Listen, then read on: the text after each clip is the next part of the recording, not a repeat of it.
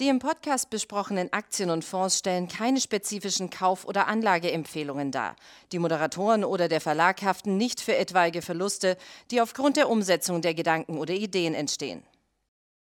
Herzlich willkommen zu einer weiteren Ausgabe von Money Train, dem Börsenpodcast von Der Aktionär. Heute mit mir im Studio mein Kollege Andreas Deutsch. Hallo. Und hi, Wor worüber wollen wir denn sprechen? Wir haben, wir haben ja ein Thema. Wir haben, wir haben eigentlich ein sehr interessantes Thema. Optimismus an der Börse. Genau, wir haben äh, Rekordstände bei Dow, S&P 500. Was hast du gesagt? Letzte Woche waren es vier Rekorde? Ja, ich glaube vier Rekordtage im S&P 500, Ja. die wir gesehen haben. Ja. Und interessanterweise wird das Ganze ja immer begleitet von einer, ich will jetzt nicht sagen Herrscher, so viele sind es nicht, aber doch von immer wieder bekannten Gesichtern auch, die sagen und die warnen, jetzt kommt aber der Crash, jetzt geht es nach unten, jetzt aber, heute aber. Ja. Und äh, das war, wenn wir uns mal zurückerinnern, im März 2020 nicht anders gewesen. Auch damals, als der Crash da war, ja, er hat natürlich fürchterlich wehgetan, hat ordentlich eingeschlagen, 40 Prozent haben wir im DAX verloren.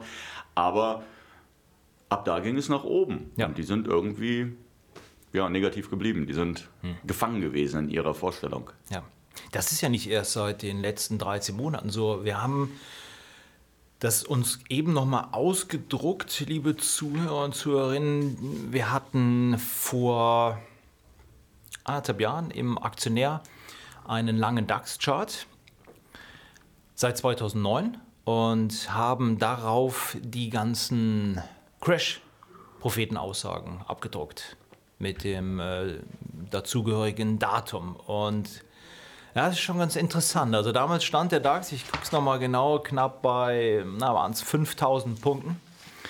Und in dieser ganzen Zeit gab es also wirklich mehrere Experten, die davor gewarnt haben, dass, der, dass die Börse nochmal ordentlich korrigieren wird.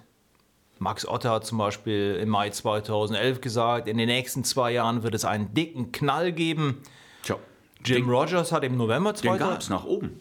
den, den gab es nach oben. Jim Rogers hat im November 2011 gesagt, 100% Chance auf Krise, schlimmer als 2008. Okay, der ist Da alt. stand. Na, naja, aber er ist trotzdem ja. Ähm, na gut, wie kommst du jetzt aus der Nummer wieder raus? Muss ich nicht, ja. falsch liegt, aber okay, alles klar. Also auf jeden Fall stand der DAX bei 5.900 Punkten. Und na, es gab noch einige andere. Berufspessimisten war äh, wie Marc Faber, aber es waren auch andere dabei. Und naja, man Weig sagt ja, und, Weig und Friedrich, die ja immer ihre Bücher auch verkaufen wollen Ja. und die immer davon handeln, dass es irgendwie. äh, Dass es bald knallt. demnächst, ja, genau, Genau. dass demnächst die Welt in Flammen steht irgendwie. Juli Also zumindest. 2014 haben sie im äh, Aktionärinterview gesagt, äh, bloß keine Aktien. Damals stand der DAX bei 9.800 Punkten.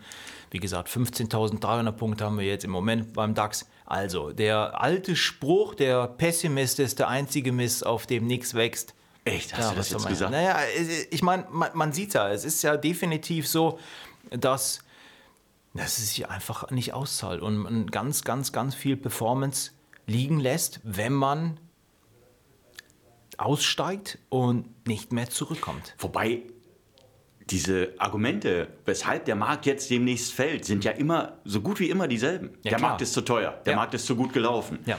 Ähm, ähm, Das kann so nicht gut gehen. Die Notenbanken können nicht äh, auf ewig so viel Geld zur Verfügung Genau, stellen. die- Komischerweise tun sie es Der ja seit Aktienmarkt ist keine Einbahnstraße. Ich weiß nicht, vielleicht sollten wir beim nächsten Mal ein Phrasenschwein mit, mitbringen. Das könnten Ja. wir dann äh, irgendwo spenden. Das wird garantiert voll werden bis zum Ende äh, des Podcasts. Es ist ja oft auch ein Bauchgefühl. Das muss man auch dazu sagen. Also, dass ein Jim Rogers dann doch hingeht und einfach sagt, nee, nee ge- geht nicht. Schlechtes Gefühl. naja, okay. Aber wie gesagt, wir haben ja ähm, auch eben nochmal darüber gesprochen, ähm, vor dem Podcast, dass die Situation 2020 im März ja so war, dass wir gezwungen waren, ein Heft zu machen, weil wir ja wöchentlich- rauskamen. Und naja, mit, einem, mit Pessimismus kann man keinen Aktionär füllen, der 120 Seiten hat. Wir können ja den Leuten dann nicht sagen, verkauft alles, wäre eine Seite gewesen. Geht nicht. Also haben wir damals, erinnere ich mich ja noch, das war die erste Woche, wo hier alle weg waren, alle im Homeoffice. Und jeder Redakteur dann ein, du warst hier, du hast Sendung gemacht, aber der Rest war weg. Bis auf Martin Weiß, der war hier. Äh, Habe ich, hab ich ein Fleischsternchen gekriegt. Sehr gut. Und ähm, naja, wir haben damals Seiten zugewiesen bekommen, alle Redakteure. Und die haben dann den Auftrag bekommen, macht mal was aus eurem Bereich. Wo seht ihr Chancen? Wo kann man jetzt zugreifen? Ja, und wie gesagt, da war jeder Redakteur dazu gezwungen, dass er da sich Gedanken machen musste, wie geht das jetzt in den nächsten Monaten weiter? Wie entwickelt sich die Welt? Wie, wie dreht sie sich weiter und welche Unternehmen können davon profitieren? Und da sind halt wirklich mehrere Empfehlungen entstanden, dann automatisch dann im Tief. Zum Beispiel, ich erinnere mich noch an eine, an eine Zalando, die ja dann auch im Hoch über 200 Prozent gemacht hat, weil die Leute logischerweise nicht einkaufen konnten im, in der Boutique bei Kaufhof, bei Karstadt, die hatten zu. Also haben sie bei Zalando bestellt und das war dann so die Welt. Ich habe übrigens eine nette Anekdote. Ich habe das damals ja den Markt auch mit nach unten begleitet und das war ja wirklich jeden Tag und nochmal eine zwischen die Hörner und nochmal. Ja. Und, ähm, du meinst im, im, Frühling? Ja, 2020. das ging ja genau. Also ja. bis Mitte März hat das ja alles so äh, gedauert und ähm, es hat uns ja überrollt. Ja, muss man ja einfach so sehen. Mhm. Und ich stand dann ähm, viele Tage hier und habe eigentlich die, die Kurse nur nach unten begleitet und ja. gesagt, okay, heute gab es mal wieder einen Einschlag, den wir so bisher noch nicht gesehen hatten. Und äh, ich weiß, dass ich in dieser Zeit vor allen Dingen Aktien mit dabei hatte, von denen ich der Meinung war, dass sie langfristig, dass die Unternehmen langfristig überleben, egal was passiert, ob eine Pandemie jetzt kommt, ja, oder solange die Welt sich weiterdreht, werden diese Unternehmen existieren. Und ich kann mich dann an einige Kommentare tatsächlich erinnern, wo einer, ähm, wo dann ein Zuschauer der Sendung geschrieben hat, äh, ich habe gar nicht so viel Geld, wie du mir sagst, dass ich nachkaufen soll letztendlich, weil Microsoft beispielsweise ist das beste, beste Beispiel gewesen. Gesagt, Microsoft wird weiter existieren, ja, und dann kaufen sie, kaufen sie halt mal zu. Dann war die nochmal 10%, nochmal 15% und gesagt, kaufen sie zu. Mhm. Und äh, dann kam halt, wie gesagt, dieser Kommentar, so oft wie du sagst, zukaufen, ich habe nicht so viel Geld, ja. Also es geht ja wohl offensichtlich weiter nach unten. Und genau das war dieser Moment, dieser Moment, wo wir dann irgendwann gesehen haben, Jetzt dreht er mal. Ja, genau. Jetzt dreht er. Ja. Und dann sind plötzlich wirklich alle, als gäbe es keinen Morgen, rein durch die Tür mhm. ja, und haben geschaut, dass sie sich genau die Sachen ins, erstmal in den Korb reinpacken, also ins Portfolio reinpacken, von denen sie überzeugt waren.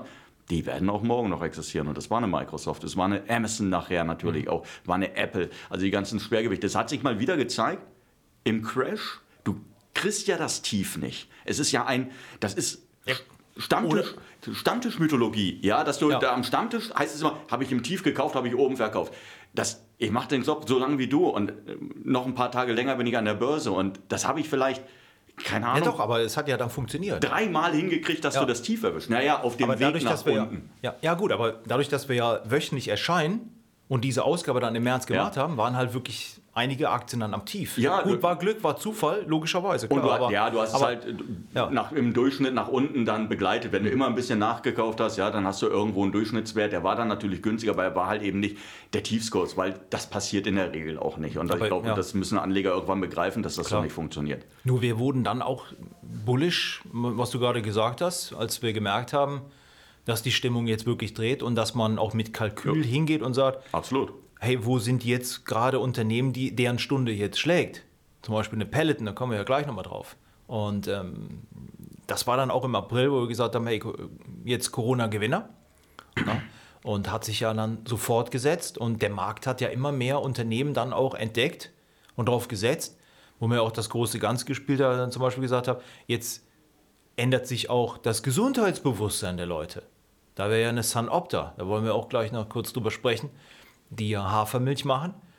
Und wirklich das, jetzt sieht man, äh, Corona, äh, es gibt ganz viele Schwergewichte oder Diabetes ist ein Risikofaktor. Ja. Äh, na, fettleibige Menschen, die liegen auf den Intensivstationen. Großes Umdenken bei der Ernährung. Ja. Oder eine Peloton oder eine Nautilus, wie gesagt, jetzt müsst ihr euch mehr bewegen. Ja. Und die Aktien sind dann, dann durch die. Durch Was ganz interessant ist, wenn man sich die erste Welle dieser, dieser Erholung anschaut, die war ja dann wirklich getrieben auch von, von großen Unternehmen. Also so, wo man gesagt hat, okay, die werden bleiben, da kriege ich jetzt Qualität zu einem vernünftigen Preis. Dann kam das, was du gerade gesagt hast, die Idee, wer profitiert eigentlich von der neuen Situation? Und dann im Anschluss als nächster Katalysator für noch weiter steigende Kurse die Idee, oh, jetzt werden wir alle demnächst durchgeimpft sein mhm. und dann erholt sich auch wieder die, die, die, Wirtschaft. Also das war ja schon ganz interessant, diese, diese Schubphasen, die du im Markt gesehen hast und wo eine ein, eigentlich dann die andere abgelöst hat. Ja. Ja, und klar, es kam im Herbst nochmal zu einem Einbruch, den haben wir gesehen, aber wer natürlich vorne im, im, im Frühjahr sich hat äh, verschrecken lassen, keinen Mut gefunden hat der, und nicht dabei war oder ausgestiegen ist, weil die Verluste zu hoch gewesen sind, ähm, der hat das natürlich dann auch nicht mitgemacht. Und die, die den Mut hatten, die sind eingestiegen und haben die Korrektur, die wir dann später noch gesehen haben, das war ja, das ist ja nicht mehr so viel mhm. gewesen. Aber kurz mal Luft ablassen und weiter ging's. Ja. Jo. ja. Aber wir haben natürlich. Die Korrektur war im Herbst, genau. Und Gen genau. im Mai erinnere ich mich noch, war Dirk Müller im Bild-Interview und hat gesagt, dass, dass es das noch nicht war, dass es eine kleine Erholung gibt und dass äh, das Schlimmste, dass wir irgendwie das, das, dass wir das Schlimmste noch nicht gesehen haben. Genau, die Erholung war nicht klein und das Schlimmste hatten wir gesehen. Äh, ja, richtig. Also danach, nach diesem Interview ging es dann nochmal deutlich. Ja, nach also oben, es, es ist halt, ja, es ist halt tatsächlich so, keiner von uns besitzt eine Glaskugel und dann musst du halt ähm, einfach wissen, oder versuchen ein Gefühl dafür zu entwickeln, was will denn momentan die Mehrheit hm. der, der Anleger. Und es ist doch interessant zu sehen, es gibt ja jetzt Statistiken zwischen 4 und 8 Millionen neue Anleger. Mhm. Alleine, also in Deutschland, alleine im Jahr 2020. Mhm. Dass die nicht einfach reglos daneben stehen bleiben und sagen, okay, jetzt bin ich an der Börse, was mache ich denn jetzt? Ist doch klar. Die fangen an zu handeln. Und ich meine, die haben natürlich Kapital. Und selbst wenn das wenig Kapital ist, was ich gar nicht mal so glaube, aber selbst wenn das wenig Kapital wäre, bei der Masse an neuen Anlegern haben die natürlich auch einen Effekt. Ja, definitiv. Ja, aber wir haben natürlich auch, ja, weil wir sind ja nun mal der Aktionär, mhm. wir haben auch ein paar Aktien mit dabei, von denen wir glauben, Mensch, da könnte es weitergehen. Ja, wir haben vielleicht auch eine über, über den Schädel gekriegt bei der letzten Technologiekorrektur, die wir gesehen hatten, wegen den steigenden Renditen, also die Zins- und Inflationsangst, die wir gesehen haben. Naja, ähm, aber da muss man jetzt auch sagen, also eine Amazon zum Beispiel sieht jetzt vom Chart her Klasse wieder, sensationell aus. 200 Tage Linie wieder ja. zurückerobert, ja. Sieht, sieht großartig aus. War eine Geduldsprobe, jetzt Absolut. Na, der, der kurzfristige Abwärtstrend ist auch gebrochen. Haben wir immer gesagt, irgendwann wird sich die Story dann wieder durchsetzen. Das ist es ja gerade. Also wenn man jetzt die Möglichkeit hat, bei so einer Korrekt, äh, bei so einer, äh, na gut, Korrektur ist es ja definitiv. Es war schon Monster Crash. Und in so einer Geschwindigkeit, das hat man ja. Das Frühjahr jetzt, Frühjahr genau. 20. Ja, gab es noch nie in dem uns, Tempo. Genau, wenn wir, wenn, wenn wir an äh, die Jahrtausendwende denken, an den Salami-Crash, wo es ja monatelang immer nur stückweise nach unten ging und ähm, die Anleger dann ganz viel Geduld brauchten, natürlich und immer wieder beim Nachkaufen auf dem falschen Fuß erwischt worden sind, weil es ja dann doch nicht gedreht hat, also für die Stimmung. Ne? Im Endeffekt war es ja gut, weil sie ja dann noch tiefer dann zukaufen konnten, aber irgendwann hatten ja viele einfach keine Lust mehr, weil es ja sich nicht erholt hat in dieser ganzen Hattest Zeit. Hattest du irgendwann mal Zweifel? Dass es irgendwann mal dreht? Ja. 2000? Ja, nee. Nein, nein, nee. Ja. Nein. Nein? Nee, aber natürlich war ich weiß ja, ich war ja auch damals schon dabei und es war ja zäh ohne Ende. Wir oh, haben auch ja. damals schon oh. über die Börse geschrieben. Und klar, wenn du wieder eine Empfehlung hast und dann Wird wieder ist sie wieder ausgestoppt. Ja. Aber jetzt war es natürlich cool, dass es so super schnell Rocky gegangen ist. Ja, Rocky Zucki ja. ging. Ne? Ich meine, ich weiß ja noch, wie das damals war. Keine schöne Zeit. Ja, wir saßen da und haben uns fürchterlich ja. gelangweilt, will ich jetzt nicht sagen. Es war frustrierend. Es war frustrierend, definitiv. Ja, Erfolgserlebnis ja. äh, gab es da nicht auf dem Top. So, jetzt haben wir ein paar... Jetzt gibt es ja auch wieder, das muss ich ganz kurz ergänzen, jetzt gibt es ja auch wieder so viele warnende Stimmen. Also in den letzten Tagen ist der eine oder andere Stratege nach vorne geprescht und hat gesagt, hm, zu weit gelaufen, die Bewertung halt wie 1990, ob Citigroup war es jetzt auch, City, die jetzt auch gesagt haben, ähm, erinnert so ein bisschen an diesen Erfolgsdruck der Fondsmanager im Jahr 1999, weil sie gesehen haben, die Kurse steigen. Wenn sie unterinvestiert sind, gibt es halt irgendwann einen auf den Deckel von den Anlegern und von den Vorgesetzten und haben halt immer weiter gekauft und die Blase befeuert. Und naja, irgendwann ist es dann halt geknallt, aber ich glaube, es ist diesmal einfach anderes Kaliber. Also wir haben Geld ohne Ende, viel mehr im Markt als um die Jahrtausendwende. Und ich denke auch, die Geschäftsmodelle sind bei vielen Unternehmen viel ausgereifter als damals. Also damals war schon sehr viel Schrott am Markt. muss man so sehen. Ne? Und die haben Verlust gemacht. Viele Unternehmen haben Verlust gemacht. Und man darf eins auch nicht vergessen. Als die 99 dann alle das Waren angefangen haben, dann hat der Markt, dann ging der Bullenmarkt ja erst noch weiter. Ja. Das ist ja, es ist ja immer der Irrglaube zu meinen, ah, da kommt eine Warnung, ja. äh, dann steige ich heute mal besser aus, ja? ja? und am besten noch vormittags, nicht nachmittags, weil nachmittags ist schon das Blutbad angerichtet, sondern es ging dann ja tatsächlich weiter und dann gab es erst mal, dann tatsächlich in den Folgemonaten kam es ja zu den Verkäufen und zum Platzen der Blase. Also selbst wenn sich heute jemand hinstellt, selbst sollte er Recht behalten, ähm, dann reden wir vielleicht über einen Zeitraum von sechs, neun, zwölf Monaten, je nachdem. Man weiß ja nicht, was noch an, an, an Schocks auf uns zukommt. Sicherlich Arbeitslosenzahlen werden sicherlich hochgehen, die Zahl der Firmenpleiten werden hochgehen. Also der Markt wird in den kommenden Monaten ganz bestimmt noch einiges zu verkraften haben. Ja. Aber bislang, muss man ja sagen, hat er alles weggesteckt. Das werden wahrscheinlich dann auch in der nächsten Zeit Dips sein, bei sowas, mal Gewinnmitnahmen. Aber wie du schon gesagt hast, dadurch, dass es ja auch so viele neue Anleger gibt und so viel Geld zur Verfügung steht und Alternativen Mangelware sind, glaube ich immer noch, dass die Chance für die nächsten Monate hoch ist, dass diese Dips kurz bleiben und dann die wieder mit den Hufenscharen nachkaufen. Beste Beispiel ist ja Bitcoin. Das war ja Auch zack runter und dann direkt wieder hochgekauft. Und der ganze Anstieg begleitet von Kritikern, Skeptikern, Natürlich, die gesagt klar. haben, oh, ist so hochgelaufen. Ja, na, was ist so ja auch ein hochgelaufen. gutes Zeichen ist. Ja, ist ja wirklich, ist ja an der Börse ein gutes Zeichen, weil wenn alle sagen, hey, toll, super, will Ich ich, haben, ja. ja. dann, Ja. genau, dann ist irgendwann dieser Moment, Ja. oh, es sind alle drin. ist jetzt im neuen Aktionär, haben wir das auch grafisch dargestellt, die Umfrage unter Profi-Investoren, wie sie den aktuellen Status des Marktes einschätzen. Davon sagen 55 Prozent, es ist ein reifer Bullenmarkt. 15 Prozent, nur 15 Prozent sagen, äh, ist eine Blase. Und früher Bullenmarkt sagen 25 Prozent. Früher Bullenmarkt. Ja. Oh, das ist gewagt. Also das Gut, aber das ist jetzt nicht euphorisch. Also nein, nein, irgendwie nein, nein, nein, 80% nein, um Gottes, äh, Gottes Willen. Natürlich ist das nicht euphorisch, aber äh, früher Bullenmarkt finde ich jetzt, finde ich gewagt. Also ich hätte jetzt auch, auch irgendwo gesagt, okay, das ist schon relativ Reife, ausgeprägt. Ja, genau. mm, Ja, so wie ich mich altersmäßig fühle. Ich bin ja auch in einem reifen Alter. Im reifen Bullenmarkt bist du auch. Ja. Okay. Genau. Ja. Aber gut, komm, wir haben, wir haben ein paar Aktien, noch ein paar Aktien, noch mit im Gepäck, die wir den Leuten natürlich vorstellen wollen. Es sind vor allen Dingen Werte neben der Spur. Also Ja. Dinge, die du eben nicht, normalerweise nicht findest, wenn du äh, Amazon in eine Suchmaschine eingibst, weil da bekommst du dann nur Apple und Facebook, tolle Unternehmen. Ja, aber wir haben halt noch ein paar andere Sachen mit im Gepäck. Genau. Also ich habe ja eben schon die Sunopta angesprochen, die mir sehr gut gefällt. Produzent von Hafermilch. Viele stellen ihre Ernährung um auf vegan.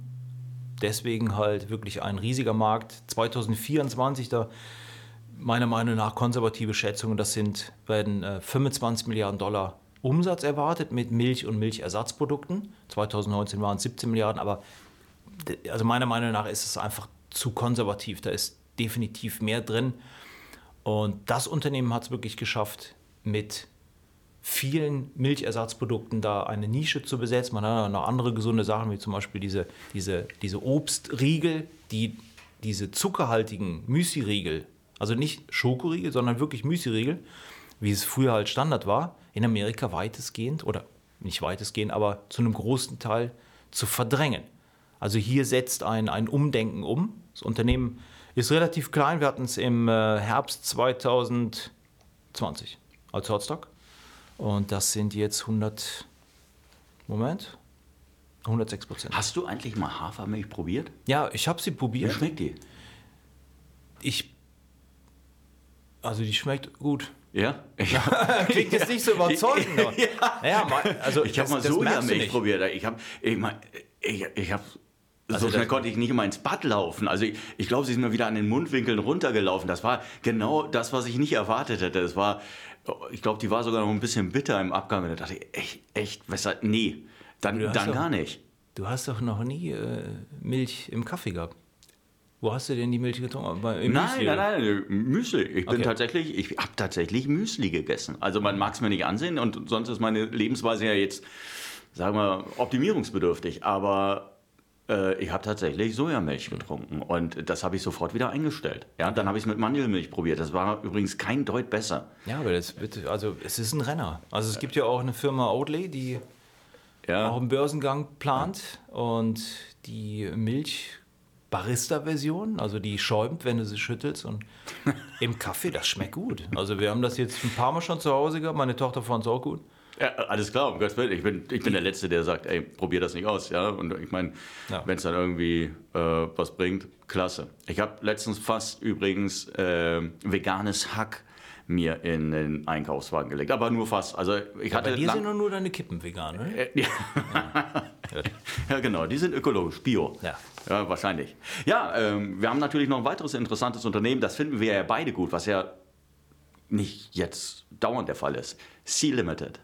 Das ist ein Brett. Das sind bei dir. Das ist ein Brett. Und das Coole an Sea Limited, ich meine, ich habe die auch oft in der Sendung mit dabei, dieses Geschäftsmodell, das ja auf zwei Säulen beruht oder bisher äh, ruhte, nämlich der E-Commerce und Online-Gaming. Und ähm, das Interessante ist eigentlich, dass die aus dem Online-Gaming kommen. Mhm. Und die haben ja dann äh, ihr eigenes erstes Ballerspiel, den ersten eigenen äh, Ego-Shooter entwickelt und der, der, der, hat total eingeschlagen. Free Fire nennt sich das Ganze. Das haben die in den Markt gedrückt und das, das, hatte zig Millionen Downloads und ist dann eines, nein, nicht eines, es ist dann das meist heruntergeladene Spiel im App Store in Asien gewesen und dann hat sich das wirklich wie ein Flächenbrand äh, von dort aus äh, entwickelt und ich habe mal nachgeschaut. Sie sind ja in den E-Commerce dann eingestiegen mit Shopee. Also Gamesa ist die Online-Tochter, der Online-Gaming-Tochter und Shopee ist ähm, die E-Commerce-Tochter. Und die E-Commerce-Tochter hatte 2017 einen Umsatz von 9 Millionen Dollar. Mhm. Rate, wie viel es im letzten Jahr waren. ich habe es ja letztens selbst gelesen. Ich kann's ja 2 jetzt... Milliarden Dollar Umsatz. Von 2017 praktisch nichts mhm. bis zwei, über 2 Milliarden Dollar, das haben die innerhalb von drei Jahren hingekriegt. Und das Interessante ist, die hatten letztes Jahr einen Gesamtjahresumsatz von etwa so um die 4, 4,5 Milliarden Dollar. Im laufenden Jahr soll der Umsatz um 90 Prozent steigen. Und im darauffolgenden Jahr nochmals um 50 Prozent. Also wir haben eine Spanne, wenn wir uns anschauen, wie die Umsätze erzielen und wie die Umsätze in das Unternehmen reinfluten und was sie dann machen. Die geben sich auch damit nicht zufrieden. Die haben eine Payment-Tochter, die sie an den Start bringen. Ich glaube, wir hatten letztens gesehen, äh, dass sie jetzt expandieren mit Shopee äh, in andere Märkte. Und, ähm, es Sea Monkey heißt sie, ne? die Payment-Tochter. Ja, genau. Ja. Und ähm, das sind natürlich so Sachen. Und Delivery. Food Delivery. Genau, das, das ist ja, jetzt auch. Ich bin vom Food Delivery insgesamt ja nicht so überzeugt, weil ich sage, das ist ein Geschäftsmodell, so messerdünne, also Rasiermesserdünne Margen. Und dann musst du wirklich richtig gut sein, damit du da einen, Punkt landen kannst. Aber ich glaube, die könnten das wirklich schaffen. Die drücken gerade ähm, Lazada ähm, jetzt noch nicht an die Wand, aber das könnte bald dazu kommen. Hm. Also 400 Millionen äh, Internetnutzer gibt es ja in der Region, wo sie tätig ist, in ASEAN, in den ASEAN-Staaten, also Südostasien.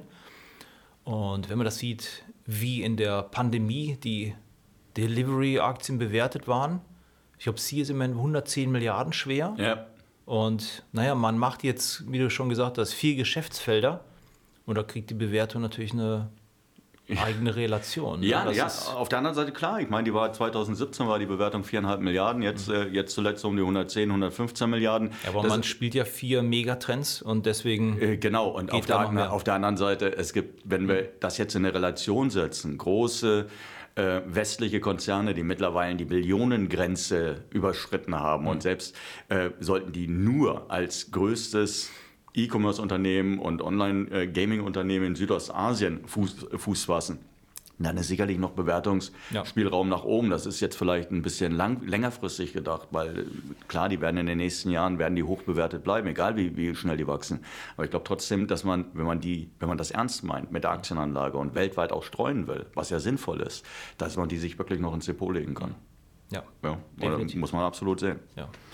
Ja, was haben wir noch dabei? E-Commerce hast du ja jetzt auch schon gehabt. Meiner Meinung nach nach wie vor eine Zalando. Absolutes Geht ja nichts, kommt nichts dran vorbei, ne? Genau, war auch hatte auch korrigiert. Ja. Ist jetzt wieder auf dem Weg nach oben. Wir haben jetzt ständig irgendwelche Beim Zahlen. Booster hast du ja noch mit dabei. Genau, ja. die wollte ich jetzt in, in Kombination kann man die eigentlich ganz gut sehen. Also diese ähm, Sache mit Zalando ist halt, wir haben halt oft Zahlenspiele bei Zalando und ich habe mir jetzt mal den Spaß gemacht, die haben ja die Langfristprognose abgegeben für äh, das Bruttowarenvolumen bis 2025. Das Unternehmen peilt 30 Milliarden an, 70 Prozent bleiben dann halt als Umsatz hängen. Und wenn man sich das aber überlegt, dass jetzt der Lockdown ja in Deutschland zum Beispiel und in anderen europäischen Ländern auch nochmal verschärft wird, weil die dritte Welle ja gebrochen werden soll, und der Handel, der stationäre Handel da wieder darunter leidet. Es gibt ja diese Schätzung, dass jedes fünfte Modegeschäft, stationäre Modegeschäft bis 2025 vom Erdboden verschwunden sein wird. Und darunter werden definitiv auf große Unternehmen, große Warenhäuser fallen, deren Zeit vorher schon sehr schlecht war, weil kaum was am Ende hängen blieb vom Umsatz. Und naja, wenn es da eine Pleitewelle gibt, dann werden die Leute ihre Klamotten und ihre Schuhe dann noch mehr online bestellen. Also die Rechnung ist halt ganz einfach. Und aber es liegt auf der Hand, dass, dass, dass das nicht jeder merkt, oder?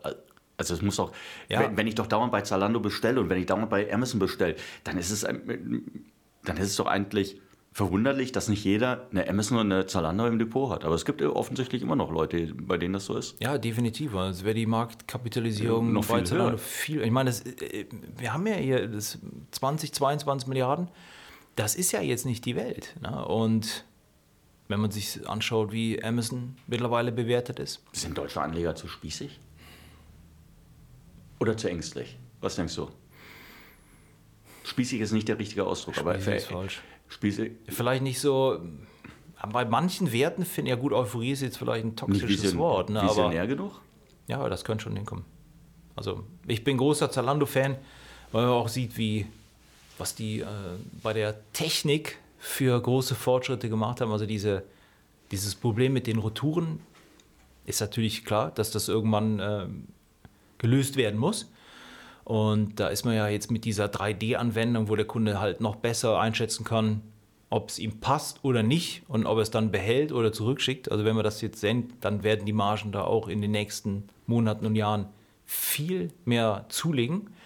Und naja, unterm Strich bleibt halt bei den, beim Unternehmen mehr Gewinn übrig. Ja, und es ist auch nachhaltiger, ne? weil diese Absolut. Retouren ist natürlich ein totaler Voll, Quatsch, das- wenn wir darüber klar. reden, Das dass wir das- alle die Heizung runterdrehen sollen ja, und ein bisschen vom, vom Gas, äh, den, den Fuß vom Gaspedal nehmen sollen und dann äh, von sechs Schuhen schickst du fünf zurück. Ja, aber ich habe das nochmal nachgerechnet, also mit diesem Kalkul mit der Kalkulation mit dem äh, Bruttowarenvolumen, also wenn der, wenn es Zalando schafft, 5% des kompletten Marktes für Kleidung, Schuhe und Kosmetik, wo das Unternehmen ja überall drin ist, nur 5% zu bekommen, dann wären das ein, wäre das ein GMV, also ein Bruttowarenvolumen von knapp 40 Milliarden, also 70 Prozent davon Umsatz, bist du bei 28 Milliarden Euro Umsatz für 2025.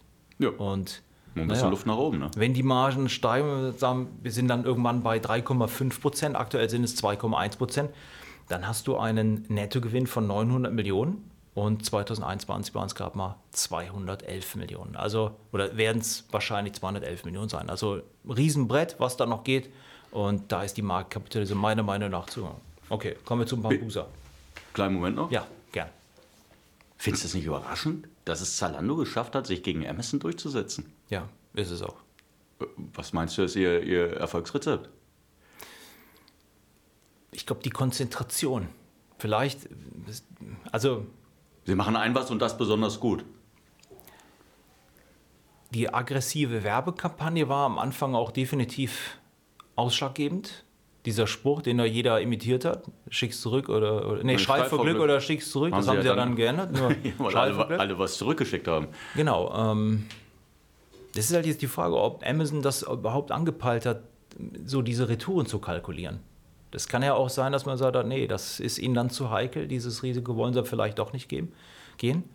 Äh, bei, bei Kleidung ist es halt so. Also wenn was nicht passt oder da nicht gut aussieht, dann wird es eiskalt Ich habe zurückgeschickt. übrigens äh, einen äh, Bericht gelesen, da ging es genau um diese Retourengeschichten. Und da ging es darum, äh, dass bei Amazon dann irgendwann auch der Geduldsfaden reißt. Also Ja. wenn du so, so und so oft äh, bei Amazon Sachen zurückgibst, dann wirst du erstmal angeschrieben, Mhm. Ja. dann wirst du äh, also mehr oder weniger höflich darauf hingewiesen, dass du über dem, über dem Level liegst, wo es noch interessant für sie ist. Dann wirst du nochmal verwarnt und dann wirst du rausgeworfen. Dann verlierst du ähm, Prime, also, Mhm. also ein Teil deines Lebens ja praktisch.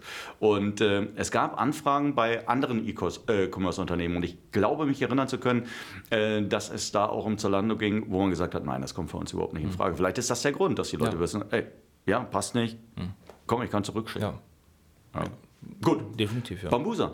Bambusa, genau. Äh, E-Commerce, also früher war es ja, oder ist es ja immer noch gang und gäbe, dass es Fixbild gibt. Also du guckst dir die Ware an und statische Bilder.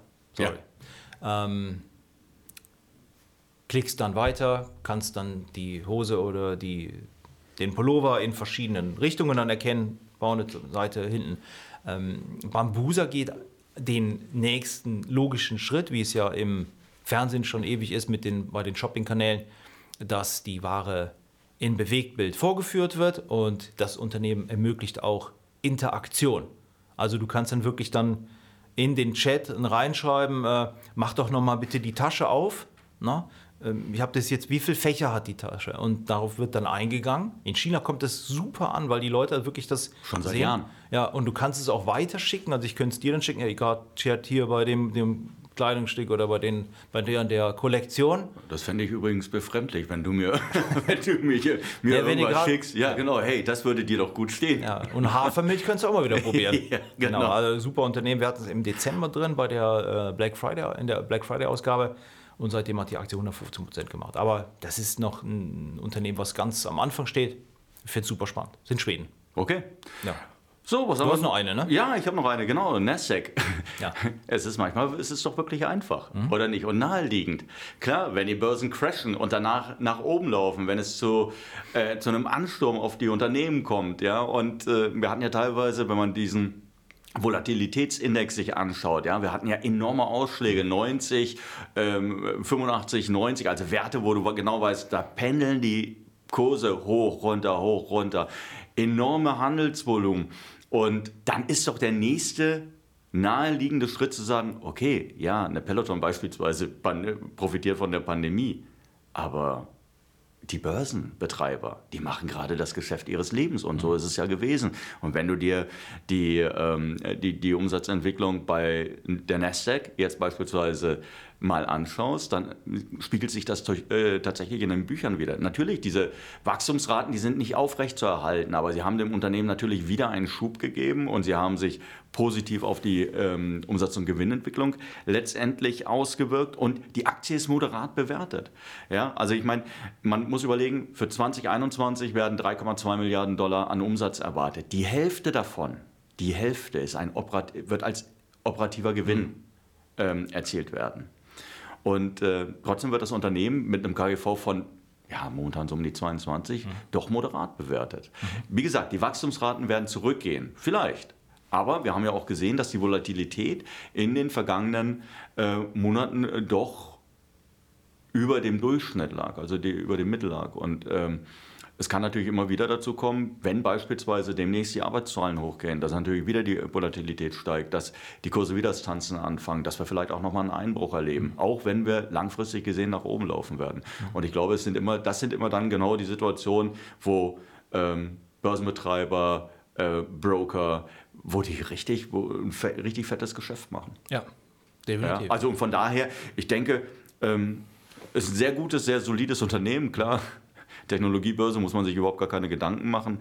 Ähm, war interessant, waren interessante fünf Stück, finde ich. Also ein schöner Abschluss auch für, für dieses kleine Quintett, das wir nochmal mit dabei hatten. ja. Gut, es gibt natürlich noch mehr. Wir hatten ja Peloton angesprochen. Das ist nach wie vor auch. Shop-Apotheke. Wir wissen ja gar nicht, wo wir ja. aufhören sollen. Also Ja. wenn wir jetzt erst anfangen, äh, dann sitzen wir wahrscheinlich noch Sonntagabend und äh, erzählen weiter in dem Podcast. Aber ja, die Leute bekommen ja nächste Woche dann wieder einen neuen Aktionär. Da gibt es wieder frische Tipps. Ja, heute Freitag gibt es einen neuen Aktionär. Stimmt ja heute. Ja. Ja, ist, ja durch Ostern. Nächste Woche gibt es natürlich auch einen, aber heute gibt es erstmal den. Vielleicht doch eher die Hafermilch. Oder vielleicht wieder. ja. Oder doch keine Milch. So, sei es drum. Ja. Ähm, vielen Dank, dass du dir die Zeit genommen hast. Sehr gern. Ne? Und jetzt hoffen wir natürlich, dass Sie viel Spaß haben, hatten Mhm. mit dem Podcast. Hoffen, dass Sie eine schöne Woche haben. Schönes Wochenende. Bis dahin. Tschüss. Jo, tschüss.